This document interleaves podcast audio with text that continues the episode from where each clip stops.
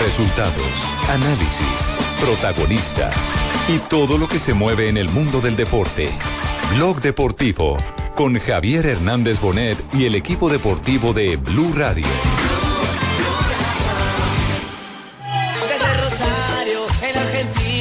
Había un pibe que deslumbró.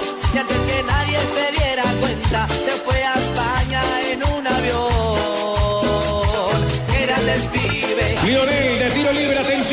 pierna zurda de Lionel.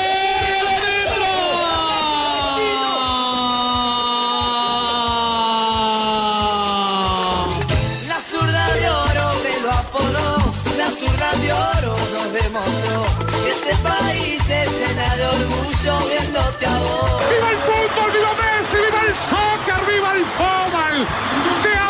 ¡Te amo, Messi! ¡Viva el soccer 10! ¡Viva el fútbol, monstruo! ¡I love you, Messi! ¡I love you, Argentina!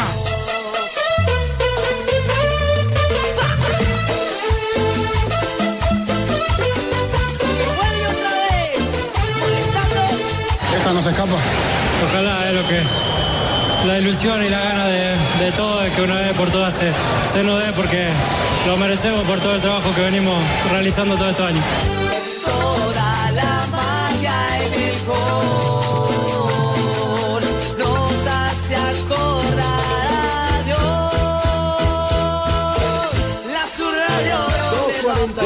Grande, grande Blue, grande Blue, abrir con, algo argentino. Qué homenaje, Ah, Tumberini, qué ah, homenaje. Bueno, tumbe, te, tumbe, perdón, Juanjo, estoy confundido. Arrancamos Villeros porque, señoras y señores, hoy el que para muchos es el mejor jugador del mundo, para otros cuantos es el mejor jugador de la historia, está cumpliendo 29 años. Lionel Messi nació hoy hace 29 años en Rosario, Argentina. Hoy cumple Tiene los dos 29 mejores años y ya tiene récord de un jugador que se retiró y que fue grande. Es verdad. Lo ¿Cómo que te parece? Mirá que hoy Sí, cumplen los dos mejores jugadores del mundo, A ver, eh, Leo Messi y Juan Román Riquelme. curiosamente ¿Eh? Riquelme, El 10 el de Boca, el día. legendario 10 de Boca, eh, el de las... No, es eh, que son los dos mejores jugadores del mundo. Ahora, para mí. señores. Muchos lo consideran el mejor jugador en la historia de Boca por encima de Maradona inclusive. Lo que es, en la Argentina, ¿no? Lo que es un tremendo dato. Pero yo voy a empezar este programa Y, de y una claro vez que lo es. Maradona jugó mucho menos que él. Yo voy a empezar este programa con polémica, señores. Voy a invitar a que la gente participe en arroba Blue Deportes y la pregunta es ¿Qué pasó, simple y después me la van diciendo cada uno de ustedes. Porque está polémico. ¿Messi es el mejor jugador de la historia? Jimmy, Bueno, yo no sé de la historia, hermano. Yo he visto mucho fútbol. He No visto pasar muchos jugadores de fútbol. Pero sí. ¿sí? ¿Es el para mejor de la sí. historia? Sí. Fabio, Sí, No. yo. Sí, No. yo. ¿Por qué, Fabio? No, para mí el más grande de la historia es Pelé. Pero usted ni quiere ver jugar a Pelé. como que no, para eso hay videos. En archivo, en archivo lo vio. Para eso hay videos. Pero partidos completos de 90 JJ. minutos? No. No, por supuesto, en esa época no había televisión. No, para mí Messi es el mejor del momento. Del tiempo. Mejor de este Del siglo, tiempo pero- presente. Pero, pero, pero hacer un- una comparación con, con- Eran otro momento, era otro fútbol. Lo que pasa es que esas Yo comparaciones son supremamente odiosas, Sachi, porque obviamente hay que generar un montón de contextos y alguien ve un video de hoy en día igual, de Pelé y dice, no, pero eran unos lentos. Pero es que esos defensas lentos que jugabas con una pelota que pesaba 5 kilos, esos defensas lentos, la, la más bajita te la pegaban en el cuello. Entonces también era otro tiempo, Sachi. Yo, Yo quiero que miren algunos apartes del Mundial del 66 cuando a Pelé lo sacaron, pero a patadas del Mundial. Los portugueses lo molieron. Y lo, lo de Messi y lo que decía Fabio, son marcas, eh, lo que decía Jimmy, perdón, son marcas de un jugador retirado. Hay que, hay que esperar qué falta, qué más puede dar Messi, pero por lo que ha hecho ahora. Ahora, tengo ahí. que hacerle la pregunta inevitablemente al que está ¿quién es jugando de Jimmy? ¿Quién es local. Juanjo Buscalia. ¿Es. Messi el mejor de la historia? De la actualidad seguro, coincido sí, con, con- todos. Eh, ahora, de la historia, eh, yo prefiero quedarme con los contextos y con los momentos. Creo que Pelé fue en su momento. ¿Usted prefiere a Pelé? Maradona fue en su momento. No, no, no, para nada. Para nada. Pero lo que pasa es que la verdad lo vi muy poco. Lo pensó, y- no, se tomó su tiempo para pensarlo. Eh, No, si, si vi 10 minutos en total de, de una carrera que fue de 20 años de Pelé, es mucho. Por lo tanto, la verdad, no me siento con argumentos. Sí, es poco, es poco a pesar de que me veo tentado a decir que me gusta mucho más lo que vi de Maradona y lo que vi de Messi que lo que vi de Pelé. De Pelé vi 10 minutos. Entonces, no lo puedo evaluar a Pelé. Eh, los que lo vieron dicen que fue un fenómeno. Los que vieron a Di Stéfano dicen que fue un fenómeno. Pero yo, no- yo no los vi, ni a él, ni a, ni a, ni a Pelé. Por lo tanto, eh, prefiero quedarme con los momentos de la historia. Creo que hoy eh, eh, sí es, es el mejor y en su momento hace 20 años fue Maradona. Es más, mucho más sacar el tiempo, Alejo, te diría, ni siquiera me animo, y a pesar de haber visto la carrera completa de los dos, ni siquiera me animo a comparar a, a Maradona con Messi y no voy a caer en el facilismo de ganó o no ganó un mundial, porque me parece que es un golpe bajo para Colmesi que creo yo que ojalá termine ganando algo el, el domingo. Pero eh, me parece que era tan distinto el fútbol. En el- aquel del 86 pasaron 30 años. que le y entonces falta. hoy es otra cosa. Lo que pasa es que el que vio jugar a Estefano no puede jugar a ver jugar a Messi. Claro, eso es lo que pasa. Y también falta a, eh, lo que le falta a Messi, que decía Juanjo, es un título con la selección que pues está muy cerca de conseguir El- este yo domingo. quiero saber la opinión pregunta de- no dice quién tiene más títulos, vea, sino quién jugó mejor. Hablemos de récords puntuales de Messi. A ver, cuéntelos. Goleador histórico de la Liga Española. Ajá. Goleador histórico de la selección argentina. Dos. Ajá. Goleador histórico del Barcelona. Tres. Y goleador histórico de los clásicos entre Real Madrid y Barcelona. Cuatro. O sea, tremendo. No, Pero el hombre que más balones de oro ha ganado en la historia, se ganó, ya lleva cinco, cinco y contando, verdad, claro. por Lo- supuesto. Digamos que en Los de distinciones, goles siempre serán relativos, ¿no? lo que pasa es que, Jota, Porque es que la- depende también del número de minutos, el- los rivales que enfrentes, Claro, los partidos que, que- que jugué. es lo que cualquiera si usted puede compara los goles de Batistuta por minutos jugados, es mucho más que Messi. No, y yo quisiera supuesto, saber cuántos promedio goleador balones de de oro tuvieran Maradona o. Pelé si hubieran jugado en Europa. Si en, esa época se, si en esa época se lo hubieran dado a ellos también. Rafa, Pero hay, hay varias cosas que de pronto uno tiene que tener en cuenta. Primero que lo que yo pienso, cuando uno ent- entra a comparar los jugadores entre Pelé, Maradona y digamos Messi, entre esos tres jugadores, porque dejamos por fuera grandes jugadores, es la época donde ellos jugaron. Por lo menos se estima que la época de la década de los 60, 70 y 80 ha sido la década, o esas tres décadas donde más se pegaba en el fútbol. Claro. Y sobre todo la década del 70 y el 80. No había tarjetas era una rojas. co- era una cosa o sea, impresionante. La grandeza de No. Pelé radica en que gracias a Pelé y a lo que le hicieron en, en- precisamente en Inglaterra, gracias a Pelé y lo que pasó en ese Mundial del 66, es que se inventaron la tarjeta Desde ahí roja. se inventaron las, las Yo no tarjetas. sabía eso. entonces, Entonces- tiene más mérito. Entonces, sí, el Claro, señor Pele lo fue mejor. guapo también de En- Pelé. entonces, entonces la parte disciplinaria, digamos que bajó un poco desde el Mundial de México 70, desde ahí se acopló un poquito, pero vino otra vez a tomar mucha fuerza después del 78, del Mundial de España también 82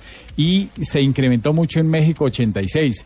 Porque ahí con lo de México 86 y después con lo de Italia 90 fue que nacieron muchas reformas con lo del tackle, la entrada por detrás, todo ese tipo de cosas. Ahora a Messi no le ha tocado afortunadamente, a Messi ni a muchos jugadores de los actuales. están no- protegidos, Están por protegidos decirlo primero por el reglamento y segundo por las circunstancias de que hay televisión, hay otros medios, ahí más se expone más el que pega, el malintencionado, el digámoslo, como uno dice bruscamente, el cochino, el mala leche, se expone más a que sea captado por las cámaras, por todo mundo y digan este tipo, primero el árbitro, luego la sanción y luego la gente lo, lo haga a un lado. Yo- Quedémonos con los tres, hermano. Maradona, No, Pelé y yo le alargo la lista. Para mí, Eso es verdad, para mí tenemos que hablar de generaciones. Es decir, hablan de Johan antes de Messi, perfectamente alguien te podría decir Ronaldinho, y sé que muchos van a decir Ronaldinho y no he visto a nadie jugar como Ronaldinho. Ronaldo. Para mí, un ídolo absoluto es Zinedine Zidane por lo que hizo en los noventas. años ayer. Exactamente, es decir, este es un El mes de cracks. Es un mes de cracks. Ronaldo, por Dios, el mejor delantero que yo haya visto. Pero por Dios, es decir, siempre hay que comparar. Incluso me parece absolutamente injusto eh, hablar de Messi y no hablar de Cristiano Ronaldo, que es otro fenómeno sensacional, por más de que mucha gente le parezca O del antipático. fantasma No, hermano. No. Ya la embarró. Ya la embarró. Íbamos tan bien, íbamos tan bonito.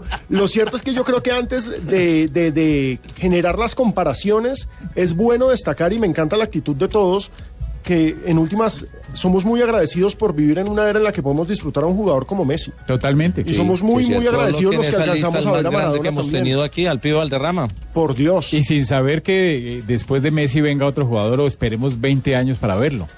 Es que, Es esas- cierto. es que que eso no es fácil. Es cierto. Ahora, que por No, supuesto. pues no creo que podamos esperar tanto. Yo ya Tranquilo, hace rato, yo creo que usted me puede ver ahora en el otro semestre, ¿me puedes ver? ¿En dónde? En Te Chico. voy a, te voy a, en Chico Fútbol Club, sí. te voy a regalar un pase Ese puede ser el jugador que tribuna viene, Rafa. En Tunja, el jugador que ya Sí, floreció. sí, sí. Se llama Watson Rentería. Claro, ¿no? Futuro de Colombia. Usted es contemporáneo con Messi también. Por eso, ya, ya yo nací. Que Señores, lo cierto es que hoy es el cumpleaños de uno de los mejores jugadores de la historia, del que para muchos es el mejor Ese jugador del rótulo mundo. está bien. Uno de los mejores. Y hay que celebrarlo porque el fútbol merece estas celebraciones. Póngame la música de Messi.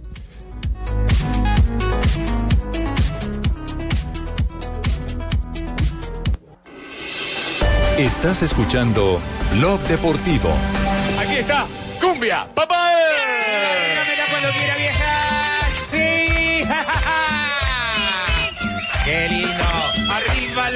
Los católicos romanos. Arriba la mano los Qué buena canción. romanos. El que no hace palma es hijo del diablo. Henry, Henry. Henry, Henry.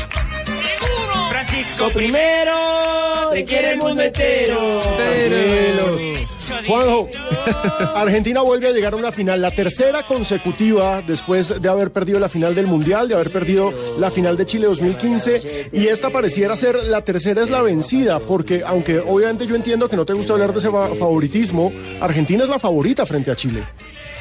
Sí, sí, a ver, Argentina tiene a Messi que se le hace en la manga que a cualquier eh, entrenador del mundo le gustaría tener. En eso creo que coincidimos todos, porque un partido cerrado, como creo yo que va a ser el domingo, te lo puede abrir Messi. Ahora, eh, Argentina tiene muchísimos problemas con las lesiones. Sabés que hoy estaba haciendo un recuento. Eh, ahora Di María parece que podría llegar a estar recuperado y se enfrenta al dilema del Tata Martino si ponerlo en una pierna o no ponerlo. Recordemos que en la última final de Copa América se le desgarró en el primer tiempo. Es un jugador muy, explos- muy explosivo, Di María.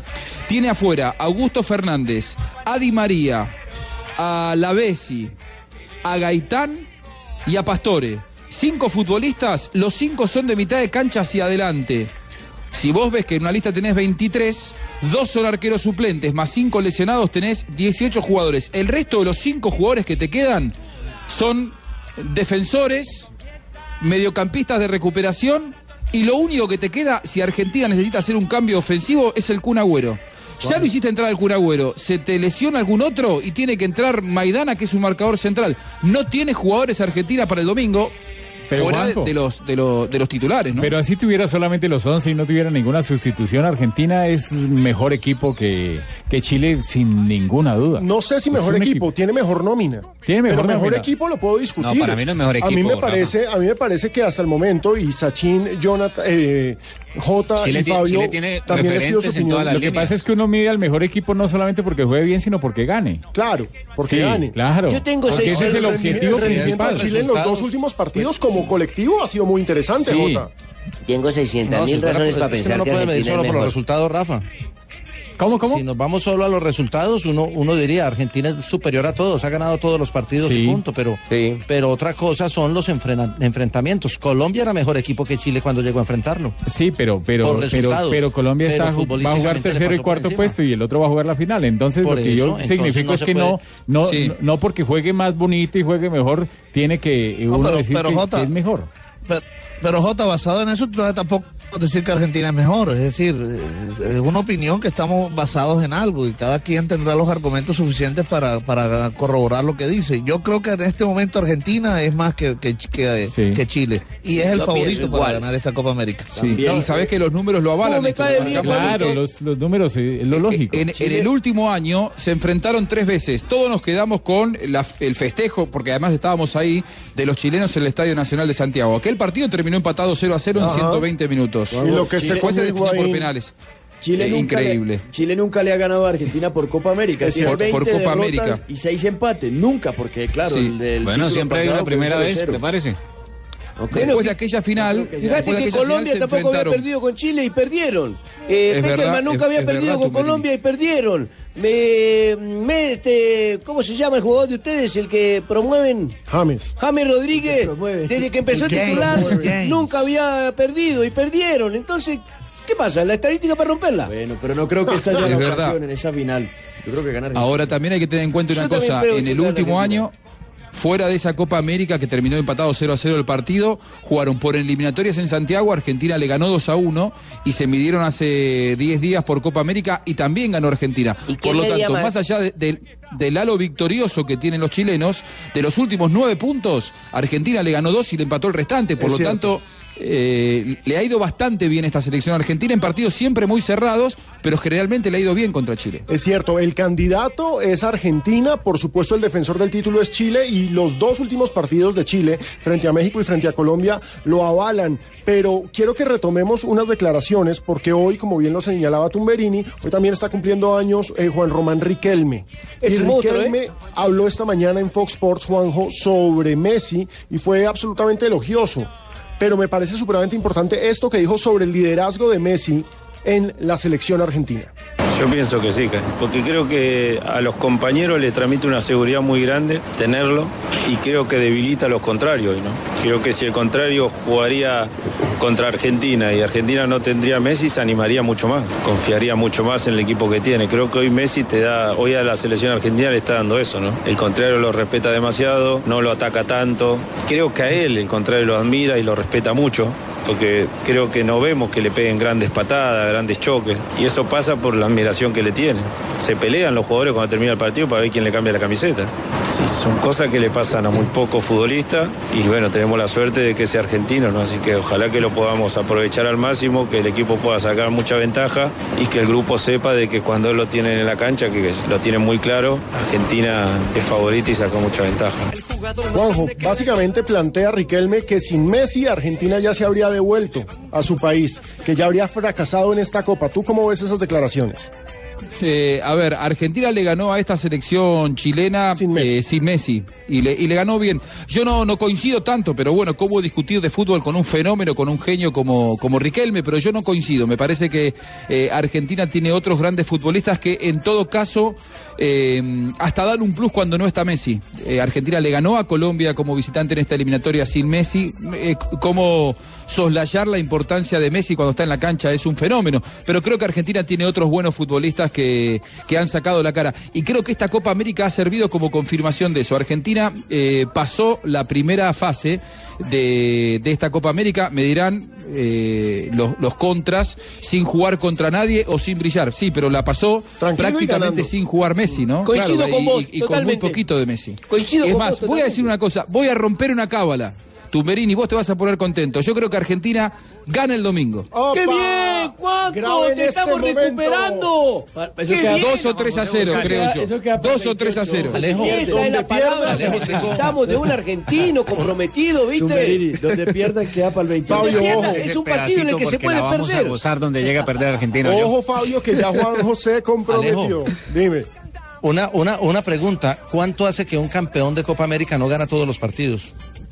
Buena Uy, ese es un gran dato los ha ganado todos. Pregúntale JJ, qué maravillosa pregunta la suya. Oye, vamos a ponernos a Colombia investigar lo porque no lo Claro, desde Colombia. Colombia en el 2001. 2001. Pero después no 2001, hizo nadie por eso. desde- Sí, desde- desde el 2001 en Colombia. Ah, pero es que en esa No solo final no fue Argentina, sino que no no ningún estuvo... gol. Exactamente, es, es la campaña récord, con victorias consecutivas sin recibir un solo ¿Estuvo gol. Argentina? Argentina esta vez sí recibió goles. ¿Estuvo pero Argentina en ese mundial, en esa final? No, No, no, se no, asustaron y no quisieron No, venir. pero fue problema de ellos, no de Colombia. Exacto, ¿Qué es otro equipo no estuvo? Que igual están, Los están preguntando es ellos. ¿Y qué equipo llegó Ah, invicto, no si, si, si jugó Sí. contra Argentina, contra Sí, sí, Brasil. sí, Están preguntando es qué equipo llegó invicto. Eh, Colombia. Colombia. Invicto no, con puntaje Pero perfecto. con el invicto, Puma- invicto han sí, llegado Claro, muchos. sí, con puntaje Sí, claro, pero perfecto, haciendo que- referencia a lo que dicen, a lo que está diciendo él por ahí que no vino Argentina. Brasil. No, esa no es la pregunta. La pregunta es qué equipo Yo- llegó yo lo invicto. dije, pero es que me estaba no solo invicto, no, No, solo no invicto, sino porque invicto, se puede llegar invicto empatando. La, la pregunta es. ¿qué equipo de Copa América ha, ha- ha sido campeón con el 100% de los puntos? El último fue Colombia, antes de eso, por supuesto, en los años en los años 60, 70, Con incluso Bernardino 40. Córdoba. Sí, Argentina, sí. Brasil y Uruguay solían Uruguay, ganar esos todo. campeonatos de forma derecho, es decir, ganando el primer partido al, al último. Pero mi punto es, estamos hablando mucho de Argentina y ustedes no ven posibilidades en Chile. Yo te pregunto, Fabio, porque me- tú también das como favorito que- Argentina. que Fa- eh, Fabio, Chile me parece que ha mostrado en los Sí, mire. últimos partidos el equilibrio que no le vimos en la primera ronda, por ejemplo. Claro, claro, claro. Y, y- además yo creo que Pizzi ha demostrado ser inteligente, porque él llegó intentando cambiar algunas cosas a su estilo. Él dijo, no, no, pero con esto, esto no lo puedo hacer. Yo, yo más bien tengo que aprovechar la, la memoria de este equipo y, y entonces fíjese que cambió un poco y, y estamos viendo a un Pizzi muy, muy San Paoli. para, por- para acomodarse a lo que tiene, eh, sí, para acomodarse a lo que tiene este Chile. Eh, por supuesto que Chile tiene muchas condiciones eh, y, y con, con decir yo que, que Argentina es favorito no estoy diciendo que no tenga Chile oportunidad de ganar. Claro que Desde el principio en un partido final sacarlo, cualquier cosa puede pasar. Hablaron mal del Pero, señor pero Pizzi. para mí el favorito es el favorito para mí es, es Argentina, o sea, y, y- y Argentina por una razón muy pri- principal, por una razón muy concreta, Lionel Messi. Ay, ay, ¿Qué ay. tan Así bueno es ser favorito en, Chile esta final? Vidal. A Argentina no ¿Le caerá caído, mal a Argentina? no le ha caído bien ser favorito a Argentina en los últimos Porque años. veo que es muy favorito. Pero- Pero cada final es diferente, señores. 3 y 5 de la tarde. Invitamos a la gente a que nos escriba arroba Blue Deportes y nos diga cuál es su gran favorito para esta final, Chile o Argentina. Es así de simple, hay que ser puntuales. Si quieren poner por qué, también. Oiga, hay mucha gente participando también en este tema de mí Messi. Ya volvemos, vamos a una Chile. pequeña pausa. Seguirá el debate aquí en Blog Deportivo. Campeón es Chile.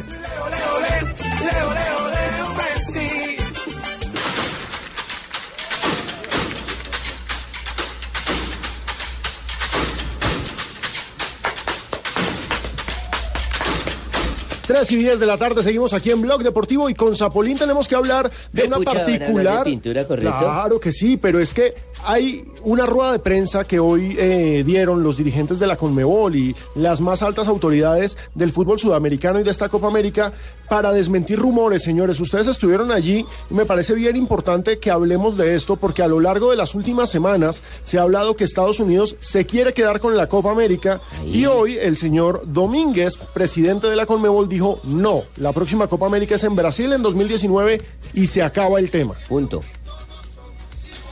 Así es, Alejo. Mire, en la rueda de prensa estuvo Alejandro Domínguez, el presidente de la Conmebol. Estuvo Sunil Gulati, que es el, eh, digamos, organizador del comité, orga- eh, el, perdón, el presidente del comité organizador local de esta Copa América Centenario.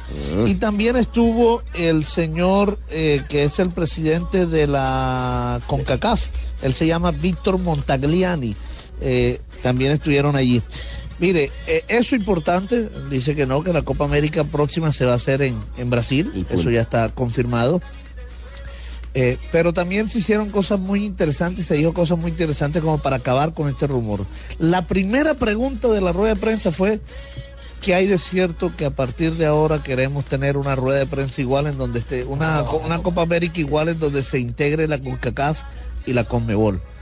¿Y Domínguez dijo que en este momento no, que no era posible en este momento, que por supuesto, gracias al fútbol estaba abierto a todas estas posibilidades, pero, pero en este momento no. Y Sunil Kural di- dijo algo muy importante y dijo, mire, nosotros no podemos hacer una Copa América así, por una razón muy sencilla. Estados Unidos, por ejemplo, él como presidente de la Federación de Fútbol de los Estados Unidos, pertenece a la CONCACAF.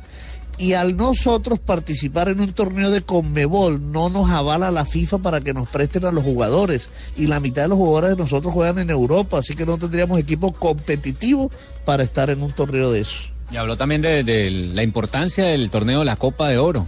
Exacto. Que es, eh, no Es un torneo decirle propio de la CONCACAF. importancia porque eh, exactamente se iba molestando cuando un periodista llegó y le dijo que el nivel de la CONCACAF era inferior al de Conmebol. Pero A mí, pues, bueno, ¿qué vamos a hacer? es la verdad. Sí, es cierto. Pero miren, ¿Cómo, se van a exponer, cómo se van a exponer otra vez otra goleada Esto fue lo que dijo así? Barbarita Domínguez Yo. sobre la próxima Copa América. La Copa América vuelve al continente, es decir, vuelve al Sudamérica, a la Conmebol. Bueno, antes que nada decirles de que nosotros eh, tenemos un calendario establecido. Ya tenemos la próxima Copa América, se va a celebrar en, en Brasil. Así que eh, creo que en función del calendario muy, muy corto plazo, eso es lo que tenemos. Y reitero que estamos siempre abiertos a, a proponer, a escuchar y a trabajar en conjunto. Así que desde el punto de vista del compromiso, estamos aquí, creo que las tres partes vamos a coincidir que estamos para desarrollar el fútbol. Y, y si este es un escenario factible, por supuesto que sí, es factible para siempre. Ahora, es bien importante esto porque, por supuesto, el músculo económico de Estados Unidos y de su organización y sus clarísimas intenciones de empezar a quedarse con el negocio del fútbol están ahí. Pero La Copa América es de la Conmebol y punto. Eso Sí. es muy importante que lo haya Alejo, aclarado eso no Domínguez. cambia de dueño. Ahora, desde el punto Pero de vista reglamentario, todo lo la- que dijeron... el- Dale, dale, Jonathan, dale vos. Dale, dale, Juanjo, dale, dale. dale. no, no, lo que- Dale tú, dale tú, no tú, no tú, no. No, tú. Cortavos, no, cortavos, viste cuando te ponías de novio que eras joven. bueno, eh, cortavos, no, cortavos, cortavos, no, cortavos. No, lo que digo es que más allá de todos los, los, los argumentos que dieron que pueden ser válidos a nivel reglamentario, hay otra cuestión que es que los celos y las relaciones entre Colmebol y CONCACAF por lo menos en la previa de la Copa no eran los mejores, porque desde Colmebol veían que CONCACAF quería acaparar el certamen, y de hecho cuando se inició el certamen, desde CONCACAF empezaron a decir, a partir de ahora todas las copas se van a jugar en Estados Unidos, lo cual es, considero yo, una falta de respeto para nuestro continente, porque eso es considerar que no tenemos países aptos para organizar un- una competencia de 16 o 12 equipos, como lo hemos hecho durante 100 años, y por otra parte es eh, querer quedarse con un negocio de manera deliberada. Por lo tanto, más allá de todas estas cuestiones reglamentarias de FIFA o no FIFA, si tienen ganas realmente y si se ponen de acuerdo, lo pueden solucionar. El tema es que no tienen ganas porque los dos quieren quedarse con su negocio particular. Esta Copa América fue una Copa América por conveniencia, pero evidentemente el matrimonio se termina disolviendo. Quiero agradecer a mi amigo Víctor que- Montigliani, a toda la gente de CONCACAF, a todas las personas que trabajan en CONCACAF, a todos los dirigentes. Quiero hacer lo mismo con mi amigo Sunil, agradecerle a Sunil, a toda la gente de US Soccer. Quiero hacer lo mismo y lo propio con la gente del OC, con Jay. Sé que hicieron un enorme trabajo. No fue fácil porque este tipo de desafíos eh, exigen un alto compromiso y mucho, mucha dedicación. A toda la gente que trabaja ahí. Por supuesto, quiero agradecer a los dirigentes de Conmebol que han depositado en nosotros su confianza, que han hecho un gran esfuerzo por venir y representar a cada una de sus nacionalidades aquí. A toda la gente que trabaja conmigo y con nosotros en Conmebol. Quiero agradecer, por supuesto, a los jugadores, a los dirigentes y quiero agradecer a toda, a toda la hinchada, a toda la gente que acompaña a sus equipos por ese hermoso comportamiento que, que han tenido a lo largo de todo este tiempo. Y por supuesto a ustedes, medios de comunicación aquí representados hoy, a los que están fuera del país hoy transmitiendo este, este mensaje tan importante, porque a través de ustedes, como damos a conocer eh, las relaciones y los resultados de nuestros eventos deportivos.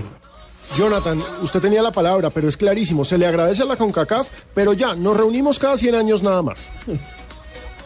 Alejo, y eso es importante porque si usted mira en las zonas mixtas y en los diferentes espacios, todos los que dirigían a la, a la prensa era gente de CONCACAF. O sea, la logística como tal era pura gente de CONCACAF, gente que trabaja en la MLS. Pero algo importante que dijo Domínguez es que se superaron las expectativas en cuanto a asistencia, en un promedio de 45 mil personas por escenario. Entonces, que en la parte de asistencia fue un éxito. En eso sí están felices. ellos esperaban Claro, un promedio de 30 mil nada más. Fabio, pero ellos no- esperaban 30 mil personas por partido y mire cu- cuántos terminaron yendo. Pero lo que pasa- de la seguridad, porque eso fue un desastre. Sí, se metió todo el mundo. Pero más allá de eso, yo quiero que analicemos bien ese dato de la cifra, porque es que una cosa es hablar de promedios de 45 mil en los estadios de Sudamérica, que en general los estadios de Sudamérica son de 40 mil espectadores, y estamos Eh, hablando de estadios de fútbol americano que tienen todos de 60 mil a 80 mil sillas. Es otra cosa. Es, Es otro ese cuento. es el ejercicio, Alejo, mire, porque, porque se están, se- o sea, se tienen estadios y se está teniendo una asistencia del 60% de la capacidad del estadio. En la Copa América de Chile el porcentaje, el, el promedio fue de 20 mil asistentes por juego, que es casi el 50% de la capacidad de los estadios. Y es que no creo que, yo creo que si uno mira Pero los, fíjese los que 10 el países de Sudamérica, si uno mira, Fabito, de los 10 países de Sudamérica, el único que podría acercarse a esa cifra de espectadores podría ser Brasil. Y eso es algo bueno para medirlo en tres Brasil. años. Porque el resto, eh, y eso que hay unos cuatro países, digamos como Uruguay, como el mismo Ecuador, Bolivia, No, Chile. que, que, o- que no, que los no, estadios, es los estadios de. Chile, Pero- es decir, el son único, son eh, el único que- era el, el estadio Alejo. nacional, pero el resto eran unos estadios pequeños. pequeños. Son pequeños. Pero Alejo, fíjate que el presidente de la Federación Norteamericana dijo eso, dijo, nosotros hubiéramos podido hacer la Copa América en los estadios de la MLS, que tienen un promedio de 30 mil personas por capacidad para 30 mil personas. Pero entonces iba a quedar mucha gente por fuera, por eso optamos por ir a los estadios de la NFL. Pero uno de los ítems que ellos tienen es el precio de la boletería, haciendo referencia a que mucha gente viene de Sudamérica, donde el valor de la moneda que ellos manejan es inferior. Por eso ellos dicen que es un éxito está. total la asistencia. No, claro, es que no se puede negar, aunque que se había visto. ¿cómo les, gusta, ¿Cómo les gusta mostrarnos que tienen más que nosotros? No, a ellos les Ay, encanta. ay, pero y entonces. A nosotros nos gusta mostrar que tenemos la- más que ustedes. Nunca he visto Sí. película porno hecha por argentinos. No. Tenemos algunas, ¿eh? Oiga, Después les voy a mandar algunas, gringo. Y la noticia, la noticia de esta rueda de prensa la entregó Alejandro Domínguez. eh, porque esto también eh, se prestaba para dudas. Primero, eh, dijo Domínguez que solicitaron al comité organizador de la Copa Confederaciones un cupo más para que el campeón este pudiera asistir a la, a la Copa Confederaciones y le dijeron que no. Entonces, a raíz de eso, Alejandro Domínguez dice que le pasaron a la UEFA una solicitud para jugar un partido este mismo año, el campeón de esta Copa América Centenario con el campeón de la Eurocopa. Todavía no han recibido respuestas, pero esperan que sea positiva y que se juegue este año. Aclarar ese punto, creo que, que- que es muy importante. Primero de todo, decir de que eh, Argentina o Chile, cualquiera de los que mm, el domingo resulte campeón, va a tener un título oficial. Sobre la segunda pregunta, decir si va a poder participar en la Copa Confederaciones, se lo he planteado a, a FIFA y la verdad hay una limitación es que, que ya está planteado y se había aclarado previo a Chile de que el campeón de esa copa es la que iba a representar a Sudamérica ante el campeonato del- de la Copa Confederaciones. Sin embargo, quiero darte un tercer punto que hemos invitado a UEFA, le hemos desafiado a un partido, eh, el campeón de esta Eurocopa con el campeón de la Confederación, con la Copa Centenario, a jugar, a jugar un partido este año para ver quién es el campeón de las dos copas. Estamos esperando esa respuesta. Señores, 3.20 de la tarde, hay Copa América Centenario. Recordemos, mañana la selección Colombia jugará frente a Estados Unidos y ya vamos a hablar de Colombia, pero la final será el domingo. ¿Cómo fue que ¿Qué sabemos del arbitraje? Rafa? El árbitro de la final es Ever López. Y La semana pasada yo Para mí el decía, mejor árbitro de la es- final. es- el mejor árbitro de Sudamérica Colombia, en este hermano. momento por su seriedad. Es drástico, sí, pero a veces uno necesita Qué ese tipo árbitro, de Rafa, árbitros. qué árbitro, qué persona. Sí. Qué amigo Ay, no, no, no, no, no. No, se lo encontró. amigo, pues, de la Hoy. No, no, no, tuvo la oportunidad de dialogar y, Claro. y- y- y se lo encontró esa tarde. Hoy. Claro, hoy saliendo de la rueda de prensa del Hotel Westin ahí en Times Square, don Sachin se lo encontró con, con Ever López, se tomaron fotos y todo. No, no, no. Y, y- y sabe, y sabe Si una cosa. Y, y aquí yo por lo menos lo, lo molesto que es el, el cascarrabias, pero él es así, pero en la cancha. Y es más, aparte de que eh, cuando él se enoja por cualquier situación y muestra alguna tarjeta o sanciona alguna falta, eh, me cuentan que a los 30 segundos busca al jugador por- o se lo encuentra y le dice alguna cosa que lo hace reír. Entonces, Ay, ese- Gargamel. no, no, no, eso es manejo de grupo. personaje. Totalmente. Con, con Sachin quedó muy sonriente. Ah, bien. 3.21, Qué linda relación. Ya volvemos a Blog Deportivo para ver si se me calma. Pues pucha, Sachin va a tocar enderezarle los rodillos cuando vuelva. Mientras tanto, les cuento que Zapolín es la pintura que te da más cubrimiento, rendimiento y color. Por eso visita www.pintaresfacil.com y descubre lo fácil que es pintar. Pues pucha, Zapolín, la pintura para toda la vida. Le voy a echar color rosadito, diga Sachin.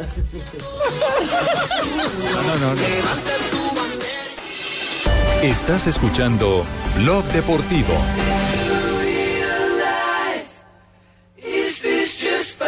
Fantasy?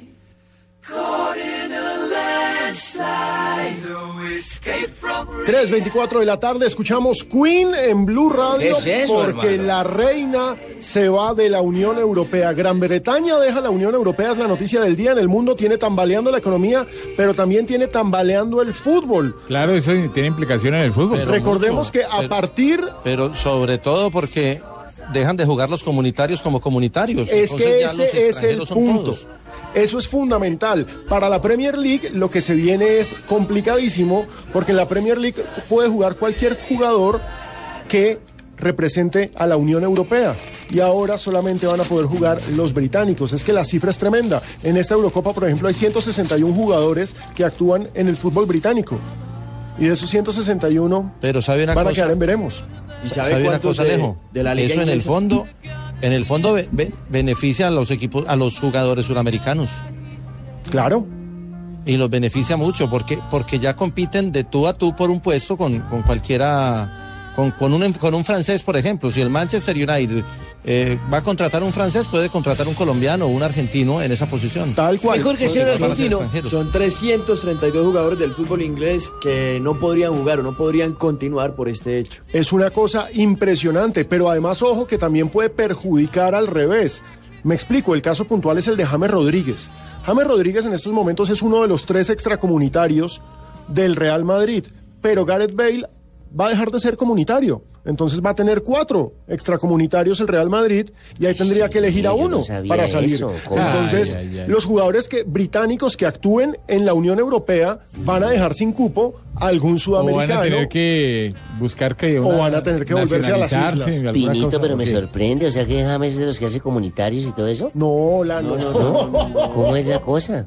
Yo he oído de eso, eso es terrible, que se besan lenguas que con no es de la y Unión todo eso. Europea. ¿Ah? Es que no es de la Unión Europea. Exacto. James. De, lo que antes es se, llamaba, de lo que antes se llamaba la Comunidad Económica Europea, que ahora se llama la Unión Europea. Ah, entonces yo estoy por otro lado, me han informado. Sí, no, no, Permítame, don Alejandro Pino, le hago un Cuénteme. cambio de frente. Mijo, hay un dato que nos manda don Oscar Javier diciéndonos que Bolivia fue, bien fue campeón invicto de la Copa América en el año 1963. Don Rafael atinó porque fue el- la pregunta era cuál fue el último equipo a terminar invicto en la Copa América, que fue Colombia, pero el señor no- aporta este es que haya ganado también. todos. Usted no ha entendido que no es invicto, es que haya ganado todos los partidos. Es una No, pero hay que invicto. agradecerle a Oscar por el Invicto, mensaje. mijo, que invicto que, que terminó con los nueve, tres puntos de todos los partidos. No es lo mismo. Bueno, No, invicto que no perdió. Claro. No perdió, Padrino. muy bien. Otra cosa Pero fíjense, la gente nos está Entonces, escribiendo Oscar, mucho. no nos vuelva a Gracias escribir, mijito, porque aquí todo el mundo ya me dio zapato por su culpa. Tranquilo, no, Por gracias. culpa de Osquita, ahora me vaciaron. escribiendo y que se sumen más. Claro que sí, muchas gracias a Oscar por el mensaje, así como muchas gracias a John Suárez que hace este análisis. ¿Qué Ojo? Juanjo.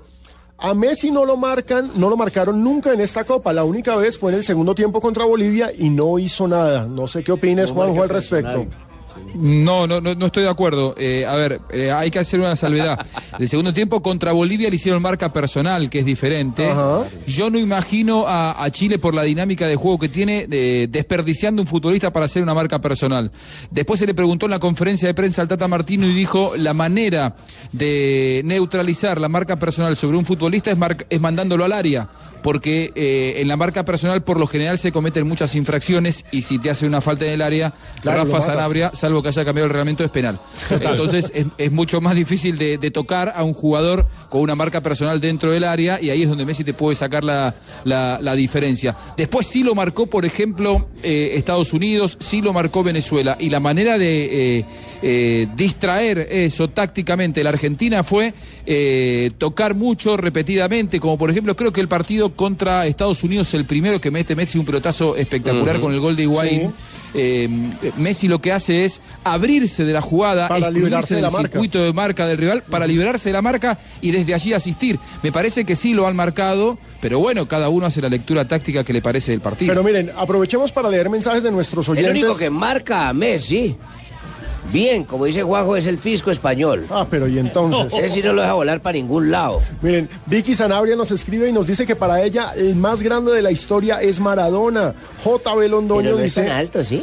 No, No, para nada. grande, el más- 1.68. A Messi le falta ganar una Copa del Mundo y podría ser el mejor. Por ahora no, nos dice JB Londoño. Fabián Mora nos dice, sí, Messi es el mejor por el fútbol que practica sin tener en cuenta los títulos mundiales. Estoy de acuerdo con él. Andrés Felipe nos dice, de momento, no de la historia, está entre los cinco primeros. Eh, interesante ese ranking, que No nos coincido. completo.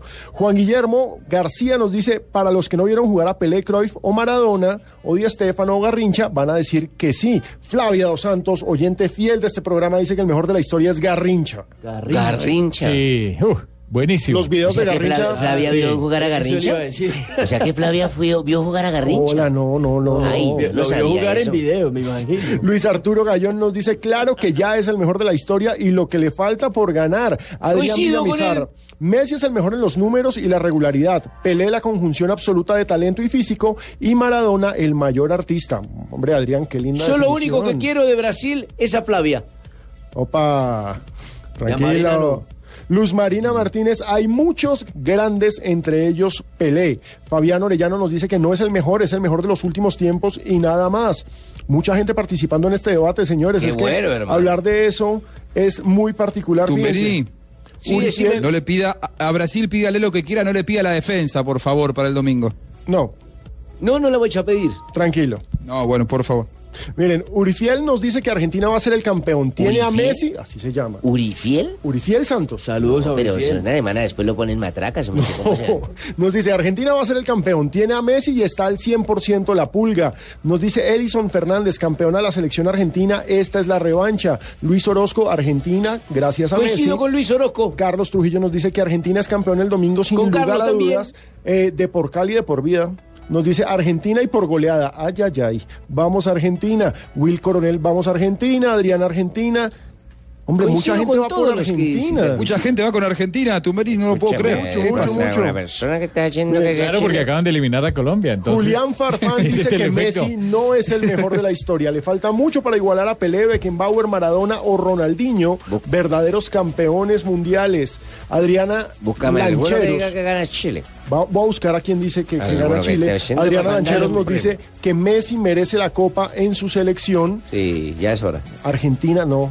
Todos nuestros, los que nos están escribiendo, arroba Blue Deportes. No, mire, Qué lástima, don Francisco, porque tenemos un premio de dos mil dólares para el que Julián diga- Farfán. Julián Farfán, pero no llamó antes de que yo dijera la frase, don Francisco. Ah, Nos dice Chile y dejen de endiosar a Messi que con 29 años nunca ha ganado un título con su selección. ¿Cuál es la diferencia que hace? Ay, ay, ay, ay, ay, ay, ¿Qué es lo que dice el señor, mijo? ¿Cómo se llama? Julián Farfán A ver, don Julián. dice, el favorito es Chile. Y dejen de endiosar a Messi que con 29 años nunca ha ganado título con su selección. Eh, olímpicos. Olímpicos. Juegos Sí, señor. Olímpicos y también sub-20, no sé. Sí, claro, ganó muchas- campeón Sub-20 mundial. Sí, también. sí, sí. Claro. Sub-20 claro olímpicos, sí. pero nunca de mayores. De mayores no, pero bueno, esperemos. Esa es la deuda. Elkin Polo nos hace una muy buena aclaración y es que la salida de la, del Reino Unido, de la Gran Bretaña, de la Unión Europea, tiene efecto hasta dos años. El problema va a ser realmente en dos años, pero en estos momentos hay un limbo jurídico para los jugadores y eso es bien interesante. Lo que va a pasar de ahora en adelante es bien interesante. Lo cierto es que ya son las 3.32 de la tarde. Vamos a las noticias, ya regresamos. Síganos escribiendo arroba Blue Deportes. El limbo, edúquenme, ¿qué es esa vaina del limbo? El limbo es una figura eh, filosófica Sí, señor. que nos habla de la nada. Estar en la nada es estar en el limbo. O sea que la vieja de ayer no me dio nada. No, no le dio ni limbo.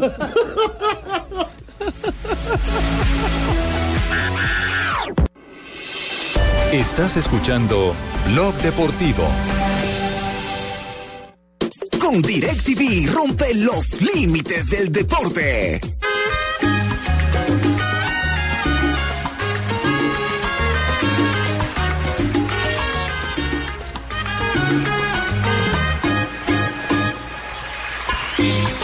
43 de la tarde, seguimos aquí en Blog Deportivo y ponemos la música, el himno de Cali, porque Joana. ¿Pero porque hoy es viernes o por qué? No, porque hoy es viernes y porque hoy Joana estuvo todo, con nuestra es mayor esperanza de medalla de oro olímpica. Joana, ¿cómo te fue hoy con Caterina Ibarwen?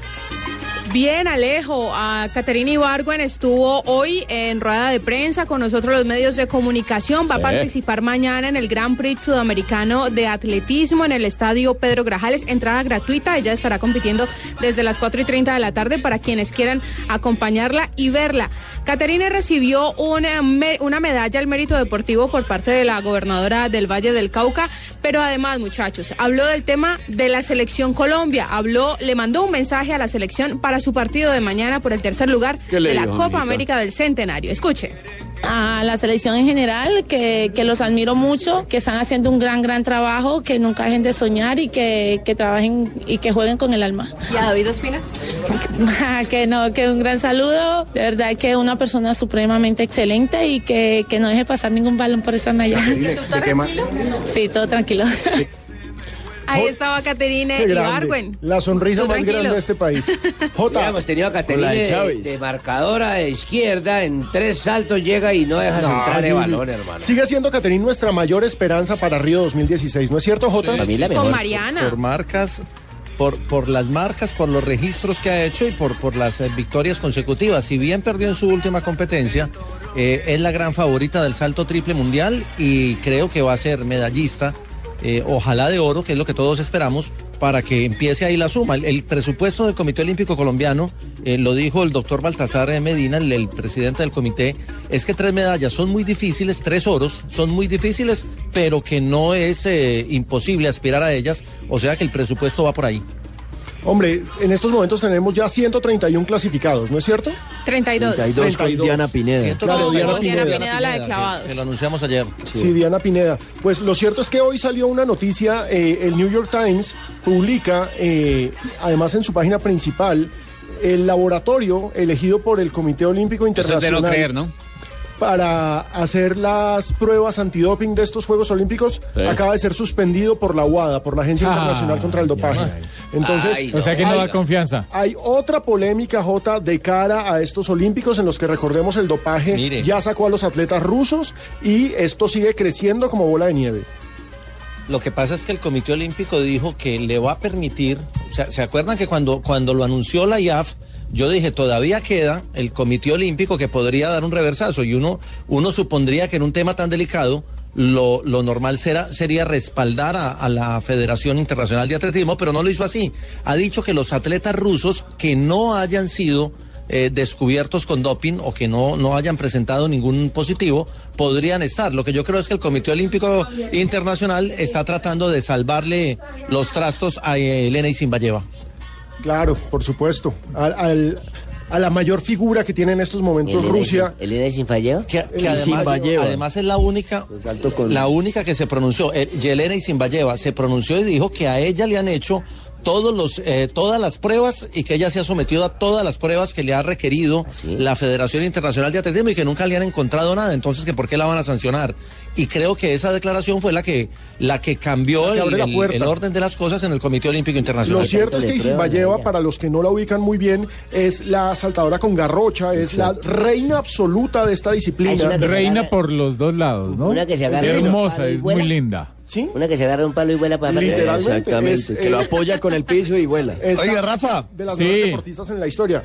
Cuéntelo, Fabito. Sí, y, y hay otra reina que le manda un saludo aquí a usted porque, bueno, mañana juega nuestra selección Colombia.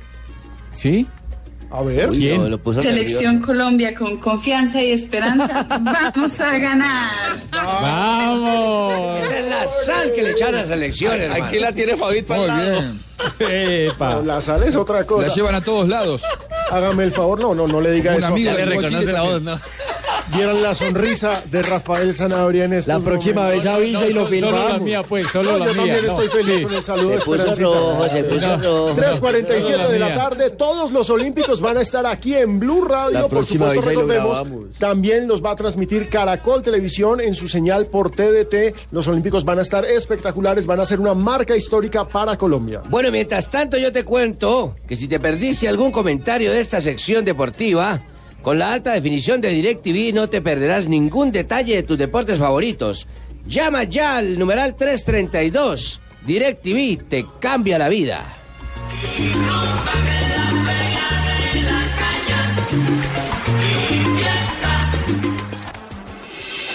Estás escuchando Blog Deportivo.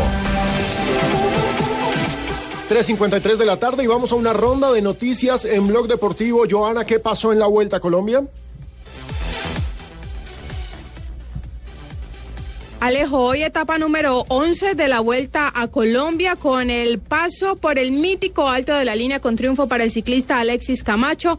Mauricio Ortega del equipo del Valle se mantiene líder por tres segundos sobre el español Oscar Sevilla. Mañana la jornada saldrá desde Ibagué, llegará a Bogotá y el domingo se definirá el campeón de la Vuelta a Colombia 2016 con un circuito en la capital ¡Qué colombiana. mítico, Duckerman! ¿Qué es esa vaina de mítico? Es que hace parte de la mítico. mitología. Que hace parte de la mitología. o sea, Histórico. es muy glorioso histórico.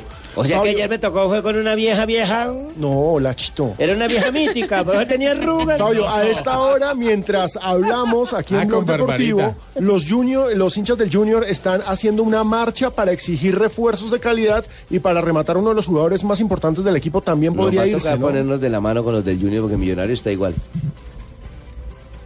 Sí, eh, sí, lo más posible es que, mejor dicho, Guillermo Celis se va a ir del Junior de Barranquilla. No esta joda, compa, ¿y esa vaina por qué? Eh, bueno, porque es un buen jugador y merece ir al fútbol europeo. Recuerden que había una oferta del Ludogorets de Bulgaria. El mismo Celis descartó esa oferta.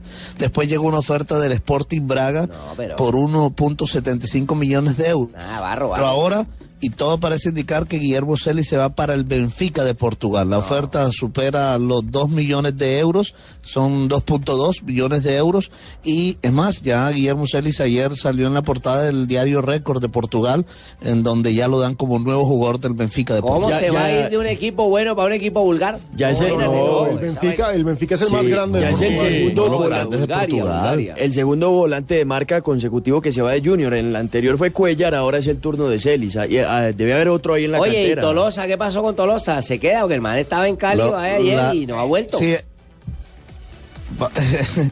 Eh, Pablo, la diferencia es que eh, el tema de, de, De Cuellar. eh, del jugador que se fue el año anterior, Cuellar. eh, del volante marca que acaba de mencionarse, me- Cuellar. Cuellar, oye, te están diciendo Cuellar. Cuellar, Gustavo Cuellar. Sí. No lo quiere nombrar, no lo quiere El nombrar. alemán, el alemán está cayendo. La diferencia es que Gustavo Cuellar pertenecía al Deportivo Cali. Sí, el que hizo el negocio fue el Deportivo Cali y ahora es, sí es el Pero Junior ¿cuál- de cuál Barranquilla jugador el que hace el negocio. Cuellar. Y además se, se va también Johnny Vázquez, otro volante Johnny de marca Vázquez, Junior. que es nuevo, eh, nuevo volante. Para la América. De la América, claro. Pero ya que estamos hablando de colombianos en el exterior, J, hay noticias de Víctor Segundo Ibarbo. Va, ya fue confirmado por el Panathinaikos griego como nuevo refuerzo, o sea que es otro jugador que sale de Atlético Nacional. Ya se, se había dicho lo de Copete, se había dicho lo de Diego Peralta. Estoy hablando de los jugadores que están inscritos para Copa Libertadores. Y ahí hay un detalle, Alejo, porque el, el reglamento dice que para la fase semifinal, pero incluye semifinal y final en caso de pasar, solo se pueden reemplazar cinco jugadores. Sí. Y hay ofertas por varios jugadores, eh, eh, aparte de estos tres que he mencionado. Entonces Nacional se está cuidando de que no se le vayan a ir más de cinco para esta fase de Copa Libertadores, porque entonces empezaría a dar ventajas con, ventajas con la nómina. Jonathan, ¿y Pero qué, se sabe- va, se va y ya está confirmado lo de Ibarbo. ¿y qué sabemos, Jonathan, de Quinterito? Porque, pues, lamentablemente lo que sabemos es que no va a estar en los Olímpicos, pero se queda en el Porto o qué va a pasar con él.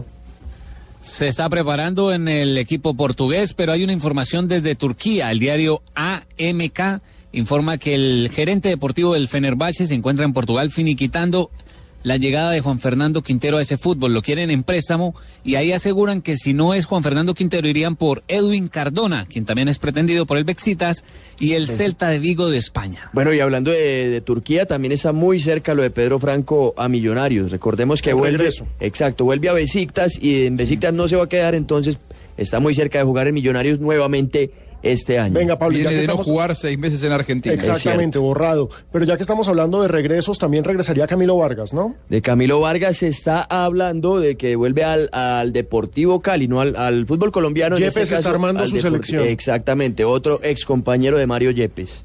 Eh, eh, cambiamos de frente y volvamos a la Copa América Centenario. Eh, Rafa, ¿quién va a dirigir el partido de la Selección Colombia? Daniel Federzuk, árbitro uruguayo, el flaco, será el juez, el que vino a dirigir el último partido de Atlético Nacional cuando clasificó a, a las semifinales en Copa Libertadores, el flaco Daniel ¿Y Federzuk. quién dirige el de tercero y cuarto? Él. Y, no, y, el otro, es. y el otro, el otro. El de la final, no. El de la final es el señor Ever López el día domingo. ¿El que se encontró Sachin? Mi amigo, Eh, amigo, el amigo de. Sachin, el amigo íntimo de Sachin. Y recordemos, ¡Qué señor! recordemos, ¡Qué sí, recordemos que para esa final eh, hay, Qué linda relación. hay una Un reglamentación diferente. Hay una reglamentación diferente y es que en caso de empate hay dos tiempos suplementarios de 15 minutos y se va a permitir o se permitiría una cuarta sustitución para los equipos que sería magnífico. Estrenamos reglamento. Estrenamos reglamento, sí. Estrenamos en reglamento. caso de empate, Alejo. Alejo, Alejo, ¿cuál, tiene, ¿cuál tiene más fondo?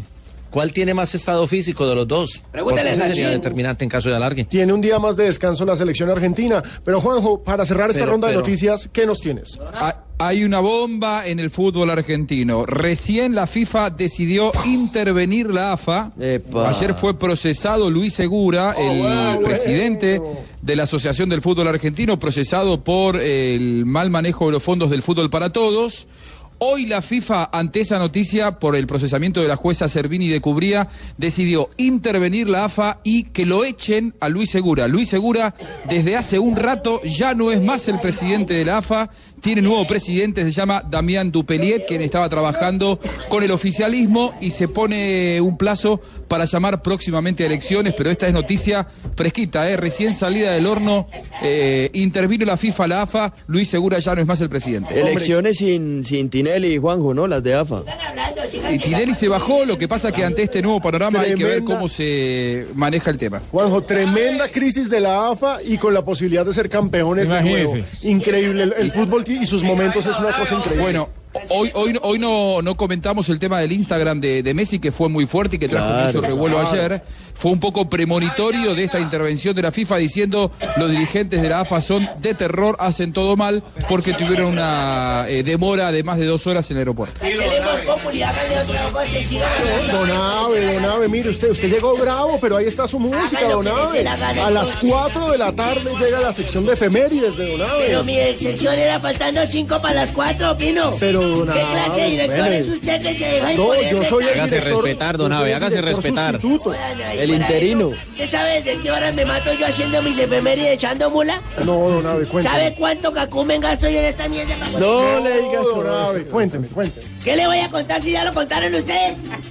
Ah, por el cumpleaños de Messi. Ya dijeron lo del cumpleaños de Messi. Y de Riquelme. Ya dijeron lo del cumpleaños de Y el de Riquelme también. Ave, pero noticias. Me No, Don Ave, pero eran noticias, era importante. Pero yo sé que usted tiene algo más. Tengo primero. ¿Qué voy a tener? Tengo una piedra. Tranquilo, Don Abe. Tómese un café, Don Abe. Cuéntenos Tiene una está- nieta, don Ave. ¿Con qué musiquita llegó usted, Don Ave? ¿Qué está sonando? Es una canción que canta el Ismael Miranda y se llama Caretas. Ah, carajo. Careta usted. Care- No. ¿Cómo me dijo? ¿Cómo me dijo? No, Pablo, respete a los mayores, hola. Cuerda rota. Tranquilo, Don Ave, tome aire, a Es ver, una por favor. canción que va en contra del uso de las drogas, don Ah, muy bien. A ver, Don falta de respire, respeto, Pablo. respire, por favor. Inspire, inspire. Si no hubiera ido al Barbarita Café Gourmet de Doña Barbarita ayer no estaría tan tranquilo. les Qué buen café ese, ¿eh? El mejor café de Bogotá. Un día como hoy, en el 2010, un 24 de junio, el Reino Unido terminó el partido más largo en la historia del tenis. Mientras se emputaban el avión de Wimbledon. Mientras disputaban. No, disputaban. Eso. En el Wimbledon, el tenista estadounidense John Nice. No, John Isner. Isner. John Isner, eso. Y el francés Nicolás Mahmoud No, batallaron durante 11 horas y Mahmoud. 5 minutos. Finalmente, Nice se impuso. Isner. Isner. No, Isner. Ya, no tengo más efemérides porque ya los otros se pusieron a Mire, tranquilo. Don Ave, relájese. ¿Sabe cómo se puede relajar, Don Ave? Contándonos una de sus historias. Sí, Cuéntenos una señor. Un día como hoy, ¿te cuenta que yo le dije que fui vendedor? También. Yo fui vendedor, pero de esos médico, cura, Sí, vendedor. pero este fue vendedor de esos que valen en la esquina. Señoras y señores, les tengo el producto más Ah, vendedor maravilloso de del mundo. Eso, donde uno enreda a la gente. Le dice, señoras y señores, les tengo el sensacional invento. El que ha revolucionado el siglo XXI, las píldoras para adivinar. Ah, Compre usted las píldoras en este frasco que viene por 20 y por 50 y solo valen 10 mil pesos. Y un tipo me dijo, venga, dame un frasco. Y le vendí el frasco y los 10 mil pesos. El tipo echó una pasta a la jeta, llegó y me dijo, oiga, viejo ladrón, esto es una menta. Le dije, fíjame, me acaba de comprar el primero y ya está adivinando. ¡No! ¡Cómprele el frasco, el frasco! ¡Qué viejo inmundo! No, qué horror. Hola, mami. No, Don Ave, respete. 4 y 2 de la tarde. Esto es Blog Deportivo. を。Hombre, Pino, qué alegría, Tarcisio, hombre. bienvenido a Blog Deportivo como siempre. Saludando muy especialmente hombre. a mis colegas de Blog Deportivo. Mañana empezaremos con la transmisión de la Eurocopa. Claro que sí, mañana tenemos Eurocopa. Desde la una y media de la tarde estaremos al aire. Croacia, Portugal. Qué partidazo, hombre, qué partidazo. Empiezan los Todo octavos el mundo de final. esperando un Cristiano Ronaldo recuperado después de los dos goles. Y ojo con Rakitic y Modric en Oiga, Croacia. Rakitic. Oh, hola, le gusta. Mañana, mañana comentamos juntos, Tarcisio. Sí, pues la idea es esa. No hemos llegado a un acuerdo económico todavía, pero eso es un mi huevón ahí. Pues. Minucias, minucias. Minucias. Ah, eso, minucias, perdón. Minucias. Y va a estar con nosotros entonces. Cualquier 8 Sí, sí, millones lo de que Yo pesos. soy como Peláez, hermano, donde paguen. Oiga, hombre, Barbarita. Hombre, fui al café de Barbarita. Qué delicia. ¿Cómo le fue? Hay una berraquera, hermano. Lo mejor fue que me fiaron. Ah, ya, ya le abrieron el libro Pero, viaje. pero, pero, ¿dónde queda? Gran estación, hermano. Qué berraquera, oiga. Centro comercial con estación La Esfera, tienen que decir yo. Barbarita Café Gourmet. Tienes, pues, ahí está, ahí se siente, ahí le pasó la pastelería más rica. Y el mejor. Bueno, esta cuña se la pasamos a quién, perdón. A mí. Tarcisio Maya Producciones, Tarcisio Maya Producciones paga esta cuña, por Don supuesto. Jorge Alfredo me dijo. Venga, pero no, no, no, pero no, no, pero no, pero no, pero no, pero un saludo, por favor, hombre, permíteme saludar a todos los compañeros del Blog Deportivo alrededor Muchas del gracias, mundo. A mi amigo Juanjo Buscalia, que está, todavía está en Argentina, ¿no lo han echado de allá? No. Al, monta- al montañero en Nueva York. Sigue allá. Sí, claro. ¿Tampoco lo han echado? ¿No lo han pillado? Oye, No. ay, donde lo pille Trump. Ay, caray. Fenómeno, pero no, no, seriedad, seriedad, seriedad. Hoy vengo triste, vengo triste. Triste, triste, triste, triste, triste. Sí, no, prácticamente triste. Que no, no, no, no, no me está yendo muy bien con el ancianato, hermano. Y no sé, ¿por qué no piensa en reabrir ese hospital, el que cerró hace unos meses? Hoy sí, hoy sí. Como diría Esperanza Gómez repitiendo una escena, hermano. Tocó volver a ponerlo. Señor. Viejo putrido. Hoy vengo amable y cordial porque debo estar acorde con el fin de la guerra que comenzó ayer con la firma en Cuba. Sí, señor. Hombre, pobre Uribe. Ah, yo creo que Santos cuando lo encuentre le va a decir lo mismo que le dice al urólogo a los pacientes después de revisarlo. ¿Cómo le quedó el ojo?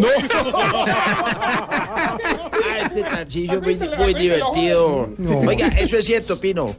El pobre Uribe debe estar sintiéndose como, como, como Ricardo Rego. ¿Y, y por qué como Ricardo? Ah, porque el proceso de paz lo tiene bien cabezón. Déjenme. Ay, ya, hola, dejen la joda, dejen de estar peleando. Y mejor empecemos este viernes como lo empezamos todos los viernes y meses. ¿Se acuerda que comenzamos con los chistecitos? Comenzamos con chistecitos. ¿Tiene chistecitos? No, su merced, yo soy más mala, yo me tiro todos los chistes, oiga. Eh, a ver, eh, Ah, yo sí los presidente. entiendo. Presidente, un chiste. Eh, a ver, hombre. Ah, eh, hoy, hoy sí estoy de humor. A ver. Eh, A ver. Vamos a ver. Tenía unos por aquí muy buenos. Eh, Este, este. por A ver, ejemplo. presidente. Eh, un tipo le dijo a otro, es que, ah, mi novia me dejó una nota en la nevera y es que me voy porque esto ya no funciona. Y, y llevo una hora revisando la nevera y enfría normal. ¿Qué tal? Bueno, ¿no? Pues sí está bueno, está Mejorando cada día más. Vamos, Pinito, Pinito. No, no, no, por favor, ¿Sí? Santiago. Eh, no, es que yo no. Venga, chiflamicas. A ver, chiflamicas. Pero ustedes, ¿por qué lo dejan afuera? es que no, es que sean guaches. Santiago, muy amable. Eh, maluco. me pasó en la casa, me dijo mi mujer, amor, ¿te gusta mi disfraz? Y le dije, uy, sí, amor, te ves muy bonita de vaca. Me dijo, no, soy un dálmata. Ay, qué horror. Yo tengo chiste para el día de hoy. Ahorita les paso enseñando en los últimos catálogos que me llegaron de Yambal. ¿Así, general? Con todos los accesorios, sí, señor. Póngale cuidado a este chiste. Una rata tenía cinco raticos y se le comieron uno. Y se puso muy triste. ¿Tú te pondrías triste si te comieran un ratico? Oiga. Oiga, general. Sí, porque Qué era para, vulgaridad. para- No, es- se le comieron una ratica. entonces- Qué vulgaridad. ¿Y Malú no tiene chiste? No, la yo soy mala también. Sí. Pino, adviértale. ¿Cómo te parece, hombre, que se encuentran dos amigos? Y le dice una, eh, ¿qué hubo, MW? ¿Cómo va? Ah, bien, hermano. No, es que te pasó, hombre, que estaba hablando. Ah, no, hermano, es que ayer estuve hablando con un amigo que tengo en Cali. Yo, eso no es nada. Yo ayer hablé con un amigo que tengo en Nueva York. Ah, sí, pero es que vos tenés teléfono. No, Tarcisio, Está muy malo. Yo tengo otro, es Don A ver, Pino. a ver, A ver. la mica. Eh, yo tenía un problema auricular, ¿se llama? Auditivo. Eso, auricular. Entonces mi mamá me dijo, ay, hijo, ¿por qué vienes ebrio? Mamá, tú me dijiste, embriágate. Le dije, abrígate, imbécil. Y un tipo le dice, hola, guapa, ¿cómo estás? La vieja no le ha hablado. Nena, no sé, ¿tienes teléfono? ¿Sí? ¿Me lo dices? Tengo teléfono. Todo es expectante aquí. La W, usted no ha echado chistes. Hola, W, un chiste, ¿Toca echar hola. chistes? Claro, hoy es viernes de chiste. Bueno, viernes de chiste. Vamos a ver, a mí no me salen muy bien, pero aquí va uno. ¿Domina el inglés? Le dice, claro. ¿Cómo se dice pan? Dice, bread. ¿Cómo se dice qué? What. ¿Y panqueque? Bread, what, what.